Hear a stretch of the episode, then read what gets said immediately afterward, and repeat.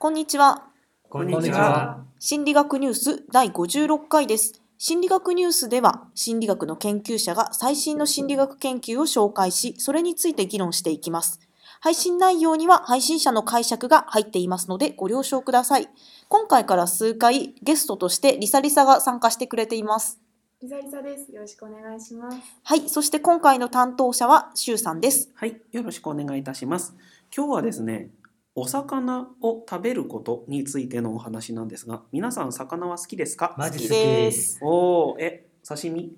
刺身もも焼きも焼きも煮るも、あ、全部好きですか？嫌いな方っています？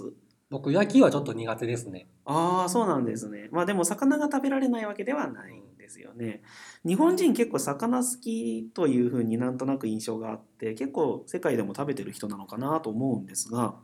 魚を食べるのって結構いいことだってよく言われますよね。あの魚を食べると頭が良くなるみたいな歌がなんか前に流れていたような気がするんですけど、あのなぜいいかっていうと、その魚に含まれている油脂肪酸という物質ですねがとても良いのだと,、えー、とドコサヘキサエン酸とかあのなんとかっていうような、えー、と脂肪酸それをオメガ3脂肪酸とふうに言うらしいんですがそれがとても体とかそれからあのに良いのだというふうに言われていると。でこれをたくさん摂取することはその今までの研究では認知機能とか運動機能を高めると子どものですねそれから IQ も高める学業成績にも関連があるっていうようなことが言われているんですね。で動物実験ではどのようなあのこうメカニズムでそういったオメガ脂肪酸っていうのがあの認知とか脳に影響するのかっていうのが調べられているんですけれども今一つそのどのどういうメカニズムで例えば IQ とか学業成績に影響するのかっていうのはよく分かっていないというところがあったと。で今回の研究ではそこでですね睡眠に着目します。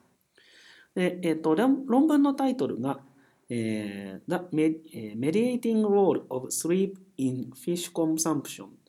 Cognitive Functioning Relationship a Cohort Study ということで、えっとその魚を食べることと睡眠との関係っていうのを調べてその睡眠をとるっていうことが実はこう認知機能を高めたり成績を上げたりするのに役立つのではないかというような仮説の検討をしているというものです。睡眠自体はですねあのオメガ3脂肪酸の摂取による影響を受けることがすでに明らかになっています。これは何かっていうと寝る時に人、まあ、動物も含めてかもしれませんが人が寝る眠る時にあの脳の中に出るメラトニンという物質がありますがこれを作るためにオメガ3脂肪酸が必要だということなんですね。なので眠るというそのプロセスそのものにその栄養素が関わっているということが分かっている。で一方で睡眠というのは学業成績であるとか認知能力とも関連することがたくさんの研究から示されているということでこの研究ではそのオメガ3脂肪酸を多く含む魚を摂取するかどうかと睡眠と認知能力ですねの関係を調べるという大規模な調査を行いました。今回調査に参加してもらったのは、えー、と子どもたち541名と、まあ、その家族ということになります。何歳ですか？えーっと、調査開始時点で9歳、調査終了時点で12歳です。ということでですね、追跡研究、つまり同じ人を3年間追跡して、調査ささせてください、調査させてくださいというような形で同じ人をあの調査しているという研究なんですね。今回、あの行った課題とかテストっていうのは全大きく分けると3つあります。まず1つ目、魚を食べる頻度というのを聞きました。で、えっ、と、これはですね、9歳から11歳までの時点、9歳、10歳、11歳の時点ですね、の時に、えっ、と、魚をあなたはどれぐらい、月にどれぐらい魚を食べますかというのを聞いていて、まあ、なし、月に2回未満、月に2、3回、週に1回以上いう4つの選択肢の中からどれか1つを答えてもらうというふうにしました。でこれだとあの、まあ、研究上のあの問題であの今回はなしとそれから月に2回未満というのをなし群月に23回と週1回以上というふうに答えた人たちをあり群というふうにして、えー、と2つのグループごとに調査を行っています。で次に睡眠習慣なんですけれどもこちらはですね9歳から11歳までの時点で睡眠習慣がどんなものかという尺度があるらしいんですね。例えばあなたはあの夜によく起きてしまいますかとか夜早く眠りますかとかそういうようなものですね。あと,、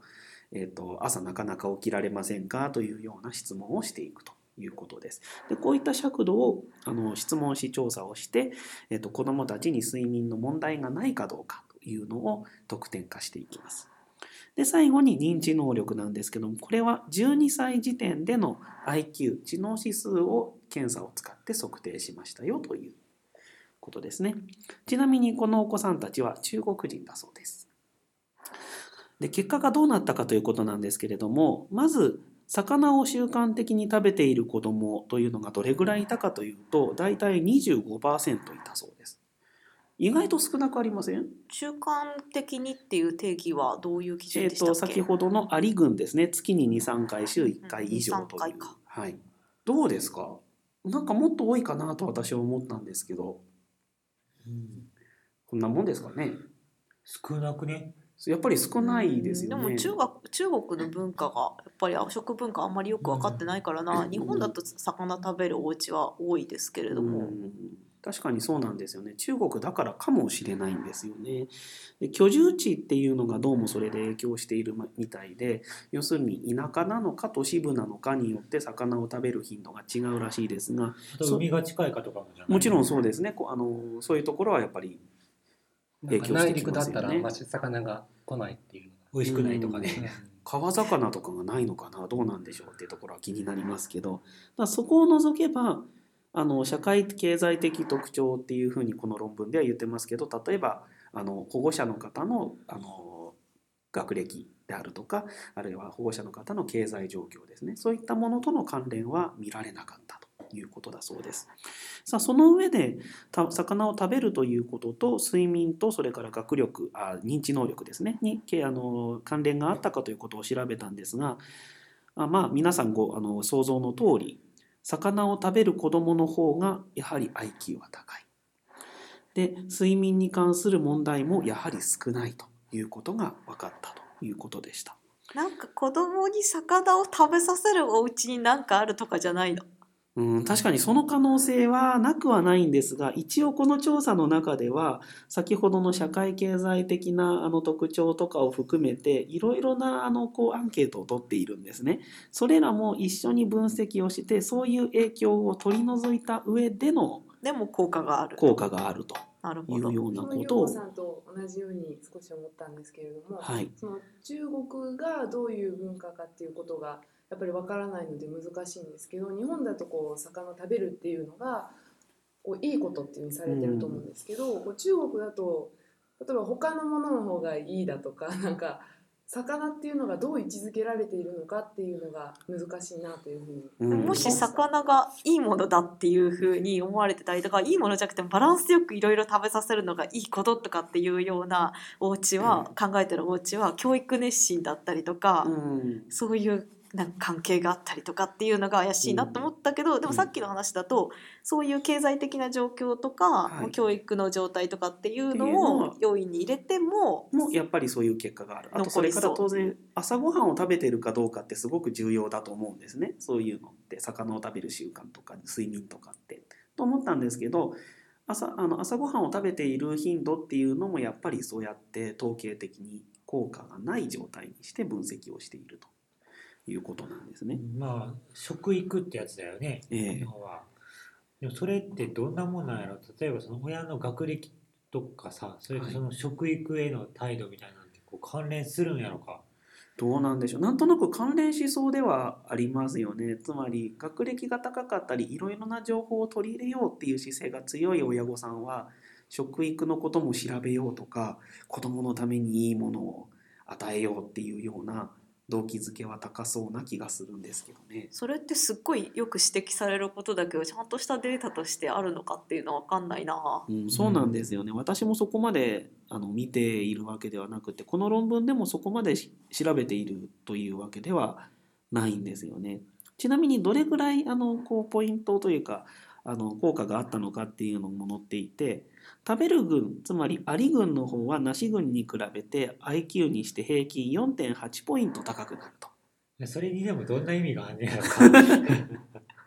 そう確かにその通りなんですよね。うんというところではあると。なんか一部のめちゃめちゃ IQ 高い人が混ざってるから平均すると4ポイントになってる。つまり魚を食べさせると時々ものすごい覚醒的に良くなる人がいてあとは普通みたいなそういうことになってたりとかしない。うん、そこは分布図がこの論文には載っていないのでわからそないれもそうやけど IQ ってさ4の違いってそんななあなんかまあ。片方が40で片方が130とかでそれはなんか違いそうやけど4の違いってさどれぐらいの差なのかっていうことですよね。う。ん確かに。まあ多分平均を100だとすると、まあ、100から104に上がるあるいは95が100ぐらいになるっていうような、まあでも効果があったっていうことだからな小さくても。うん、そうですね。それだけでか効果があったっていうのは結構、まあ、面白い結果。でこれあのなんでしょう。科学ニュースにも取り上げられてたりするんですね。最近ですけどね結構。なのであのそれ読んだ時にあうん昔本当に魚を食べると頭が良くなるって歌があったけどそう本当なんだなっていうぐらいにしか思わなかったんですが。これあの3年間調べているんですよね。それってそのなんか最初の年度と後の年度を比べるとこう後の方が差が大きくなっていってるとかはあったんですかね？あえーっと IQ に関しては12歳の時しか取っていませんあなのでそこもあの研究の限界だっていうふうにはこの人たちは言っています。うん全部をあの9歳10歳11歳12歳の時にきあの調査しているわけではないっーていうところはこれからもっと調べ直さないといけないよねって言ってますね。魚なあだからその魚を子供が食べてるってことは一緒に親も食べてるってことなんかねもしかしたらそうですよ。まあそうでしょうね。あのそのあたりの食習慣っていうのはやっぱり子供一人だけ別なものを食べるっていうことはなかなか日本だと考えづらいかなっていう気がするんですけど。うんまあ、なんかだからそうするとやっぱりそのなんかほんまに魚だけなんかなっていうめっちゃ疑ってしまってんねんけど、なんかその親もなんかそのね親の魚の影響か？わからんな。なんか魚の力がちょっとよくわからなくなってきたけど。うん。親が魚が好きだからとかそういう理由とかねああるのかどうか。魚にどれくらい即効性があるかとかもねもしあるんだとしたら 魚を投与したらなんか私コーヒーとか結構気合い入れる時には飲みますし朝も仕事するぞっていう時にさコーヒー飲むんだけどさ、でも魚を食べてす速攻すぐ元気みたいにはなるわけないと思うのでどれくカフェイらいンがカフェインと同じレベルでの DHA がささすがにそうならないってことは私でも分かるんですよ。は でもじゃあどれくらいの期間投与するとさ魚う魚で元気になるのか元気じゃないうん頭良くなるのかとかあとどれくらい食べないともうそれがなくなっちゃうのかとかさ追跡調査してるんだからなんか途中で何何かの異変が起きて魚食べなくなったとかなんかベジタリアンになったとか、い。そういうケースとかも知りたいですけどね。なかなかないと思うけどなそう。いうの。でもまあ言うたらあれあの入試の前とかにさとんかつ食ってみたいなんじゃなくてそれがただの演技活いやだからとんかつとかなるほど。まあそういうのじゃなくてもう魚をずっと食べとけばまあまあひょっとしたらいいことあるかもねっていう感じ、うん。それってこう魚の好き嫌いみたいなものはどういうふうに関わってくるんですかね？その嫌いででも摂取すればいいみたいなも のでもない気が子供だと特にこう嫌いなものは摂取したがらないっていうところがあるので食育ってところを見るとやっぱりどうやったら好きになってもらうかっていうところに行き着くのかなっていう気もするんですよね。あとはいかに隠して食べさせるかやなこうすり身にしてさこうもう混ぜてあじゃああれですかあのかまぼことかはいいってことですか？そうかもしれないよね。あとなんか私がだいぶ前にあの取り上げた論文でプラセボで、ええであの IQ テストの結果が変わるみたいな話があったけどもし測る時に今回魚のことを調べてみてみたいなことを匂わせると俺魚食べてるからめっちゃできるかもみたいなそういうプラセボみたいなのが働いたりとかはないですかね？この研究自体がもしそれだけしか調べてなかったらそうなの可能性があるんですけどいろいろ調べてるうちの一つとしてるから。はい、なので結構効果は分散してるような気がしますね。